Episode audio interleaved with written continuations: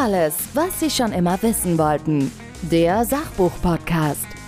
Bücher, Hintergründe, Wissen. Heute im Sachbuch-Podcast zu Gast Anna Engers. Wir sprechen über dein Buch Komplexität von Diversity-Meistern. Und ich glaube jetzt, wenn jemand Diversity hört, dann kriegen die meisten schon so einen ersten Schreck, ne? Ja, ja, aber ich hoffe nicht. Ich hoffe nicht. Ich hoffe, Na, du arbeitest es, dran. Ja, ich arbeite dran. Ja, genau. Daran arbeite ich. Kein Schreck kriegen, sondern, sondern Lust kriegen auf das Thema. Wobei der Schreck ist, glaube ich, diese Verunsicherung. Was muss ich machen? Wie spreche ich richtig an? Das ist, also ich habe mir vor Jahren in, in allen Audioformaten angewöhnt, obwohl es ja dann auch wieder dann nicht korrekt ist, aber ich sage dann auch immer, liebe Hörerinnen und Hörer. Und dann hörst du manchmal, aber da fehlen ja welche. Genau, und wie gesagt, das ist jetzt ja Thema meines, meines zweiten Buches, also wirklich, wie, wie weit grenzen wir durch, durch Sprache aus. Ne? Das erste Buch, Komplexität von Diversity-Meistern, geht ja darum, erstmal so wirklich zu klären, was heißt denn Diversity eigentlich und was kommt da auf uns zu und welche Haltung habe ich. Also das geht wirklich mehr so an, an den Leser und die Leserinnen und die Lesenden. Was macht Diversity mit mir? Was ist das? Was steckt dahinter? Und ich habe da eine, eine kleine Idee, auch ein bisschen, bisschen weiter weg von diesen sieben Dimensionen, Alter, Geschlecht, sexuelle Orientierung, ethnische Herkunft, Religion und so weiter, die wir so kennen. Und da setze ich mich mit dem Thema Diversity erstmal auseinander und komme dann dazu, dass Diversity eben auch ein großes Haltungsthema ist. Also was für eine Haltung gegenüber Menschen habe ich? Und das Thema, wie spreche ich Menschen an und wie spreche ich eben nicht nur binär Männer und Frauen an, sondern eben alle anderen, das ist eben die zweite kleine, das kleine Buch, was ich jetzt gerade geschrieben habe, Menschens Gender muss das sein, wo mir ganz wichtig ist, dass es darum geht, dass die Menschen da draußen wissen, dass Gendern nicht bedeutet, automatisch Genderzeichen benutzen. Das ist das, was so aufregt. Ne? Die denken alle, wenn ich gendere, muss ich jetzt mit dem Sternchen sprechen, mit dem Glottisschlag sprechen. Und meiner Meinung nach ist die deutsche Sprache so vielfältig, dass wir ganz viele Möglichkeiten haben, auch ohne dieses Zeichen auszukommen. Ja, und dann regt es vielleicht nicht so auf. Ich bin da sogar ein bisschen zwiegespalten, weil ich kann im Schriftbild sehr gut damit leben. Es stört mich nicht, es stört mein, mein, mein Leseverständnis nicht, wenn ich einen Text lese. Ich komme damit gut zurecht.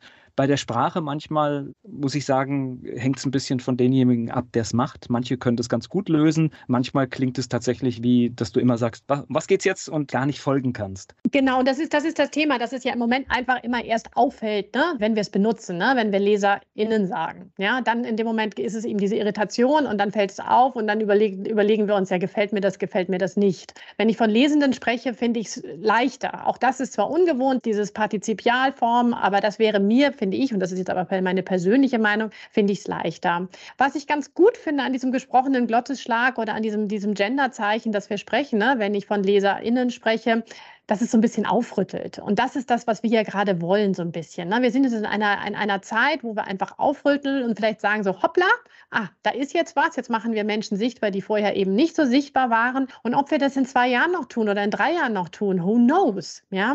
Aber dieses, im Moment sind wir in diesem Prozess gerade der Veränderung, das, das verängstigt Leute, das regt Leute auf, völlig verständlich. Aber wir müssen uns jetzt ja überlegen, was machen wir mit der Sprache ne? und was gefällt mir und was gefällt mir nicht. Ne? Machen wir jetzt LeserInnen oder machen wir Lesende oder Menschen, die lesen oder so? Also das ist, das wird der Sprachgebrauch ja zeigen. Das ist ja das Tolle. Ne? Das ist ja das Tolle, dass Sprache immer im Wandel ist. Und weil es uns eben alle so aufregt, das liegt daran, weil es uns alle betrifft, weil wir eben alle sprechen. Und jetzt bin ich ganz gespannt zu schauen, was passiert in den nächsten Jahren, was setzt sich durch. Ja, das wissen wir nicht. Naja, und es geht ja auch, glaube ich, oftmals erstmal überhaupt, dass sich der Gedanke setzt, da ist irgendwas oder wir haben es in der Vergangenheit anders gemacht und jetzt tritt eine Veränderung ein. Und ob das dann, also ich bin immer so, ob es dann perfekt ist oder, oder einfach wir uns auf den Weg machen, ich finde beides gut.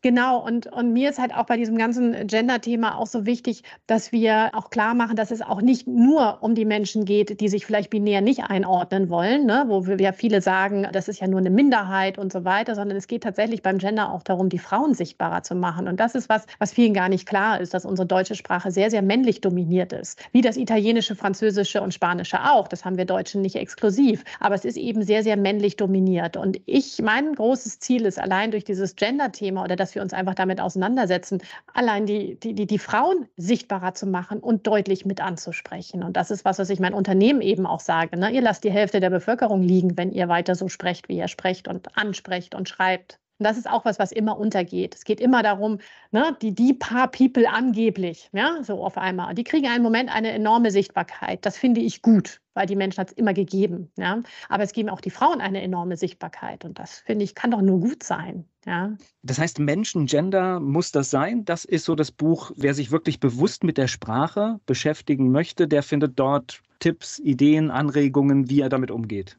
Genau, der findet nämlich, und das eben auf eine ganz kurze äh, Art und Weise, das ist mir eben auch wichtig, damit es auch für alle irgendwie nachvollziehbar ist. Und wie gesagt, das ist ein Angebot von mir. Ne? Es gibt ja kein Gesetz bisher, dass wir gendern müssen. Ja? Und auch ich habe nicht die Weisheit mit Löffeln gefressen und sage, so muss es sein, sondern ich biete, biete was an. Ja? Es gibt ja auch keine Sprachpolizei oder so, also die einem sagen, ihr müsst gendern und wenn ihr so gendert, ist es irgendwie, ist es falsch, sondern es ist wirklich eine Anleitung, sich damit einmal auseinanderzusetzen, zu überlegen, warum, wieso, ganz kurz, und dann eben diese verschiedenen Möglichkeiten Möglichkeiten, auch ohne das Zeichen eben sprechen zu können. Und ich sage immer in meinen Workshops ne, oder bei den, bei den Unternehmen auch immer, ne, ich gender euch einen Text, ohne dass ihr das merkt. Ja? Bisher hat mich noch niemand herausgefordert, ja, aber das ist wirklich was. Ich glaube, dass unsere deutsche Sprache so vielfältig ist, dass ich Gender, also dass ich Texte so gendern kann, dass gar nicht gemerkt ist, dass die komplett genderinklusiv sind. Ja? Und das ist die Idee. Ich habe mir ein bisschen die deutsche Sprache angeguckt und geguckt, wie vielfältig die ist und habe da Ideen gefunden, wie man auch genderinklusiv sprechen und schreiben kann, ohne dass man jetzt immer dieses Sternchen benutzen kann oder muss. Also ich meine, du, du hast ja auch Bühnenerfahrung, bist immer wieder auf einer Bühne und äh, es ist tatsächlich, ich sag mal gerade so, der Einstieg alle mitzunehmen, ist wirklich in der deutschen Sprache einfach,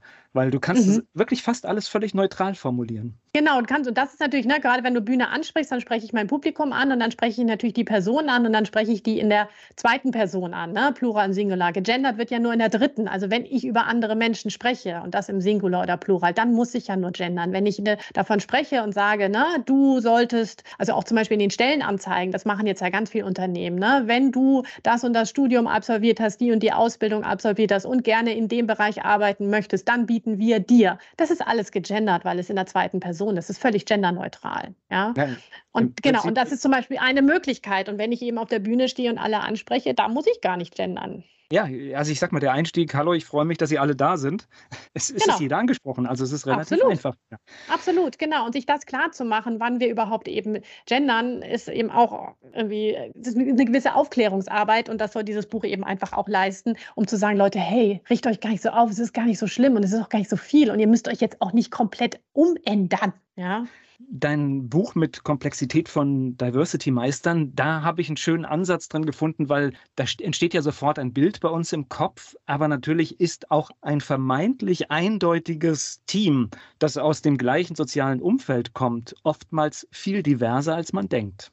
Ja, genau. Das ist nämlich so, weil ich da eben auch diese Idee sage, es muss ja einfach auch nicht nur die, diese, diese sichtbare Diversity sein, also wirklich dieses, ne, ob eben schwarz, weiß, groß, klein, ne, irgendwie aus, aus anderen Herkünften, andere Religionen, Behinderung, keine Behinderung und so weiter. Oft sieht man die Diversität ja einfach auch gar nicht. Und ich habe auch immer, oder meine Idee ist auch zu sagen, Mensch, guck doch einmal, wo liegt die Diversität in den Gedanken, im Handeln, im Verhalten und so weiter. Und dass eben eine homogene Gruppe durchaus auch unterschiedlich an ein Problem herangehen kann, ja, dass man auch da eine Diversität sieht und ein Unternehmen, das jetzt eben nicht schafft, jetzt sofort dieses diverse Foto, nach dem alle schreien, ja, wo eben gemein und ganz platt gesagt, ne, der Quotenbehinderte und die Quotenschwarze und was weiß ich drauf ist, zu, zu, über, zu überlegen, okay, wo kann ich denn schon die Diversität oder wo habe ich schon eine Diversität im Team, in dem ich einfach unterschiedlich an ein Problem herangehe, unterschiedlich Menschen führe, unterschiedlich kommuniziere und so weiter. Das ist diese verhaltensimmanente Diversity. Da können wir auch mal ein bisschen näher hinschauen. Ja. Und das macht man am besten mit deinen Büchern. So sieht's aus. Genau. So sieht's aus. Die, die sind in den Shownotes entsprechend verlinkt und ich danke dir für deine Zeit. Ganz gerne. Vielen Dank dir. Alles, was Sie schon immer wissen wollten. Der Sachbuch-Podcast. Bücher, Hintergründe, Wissen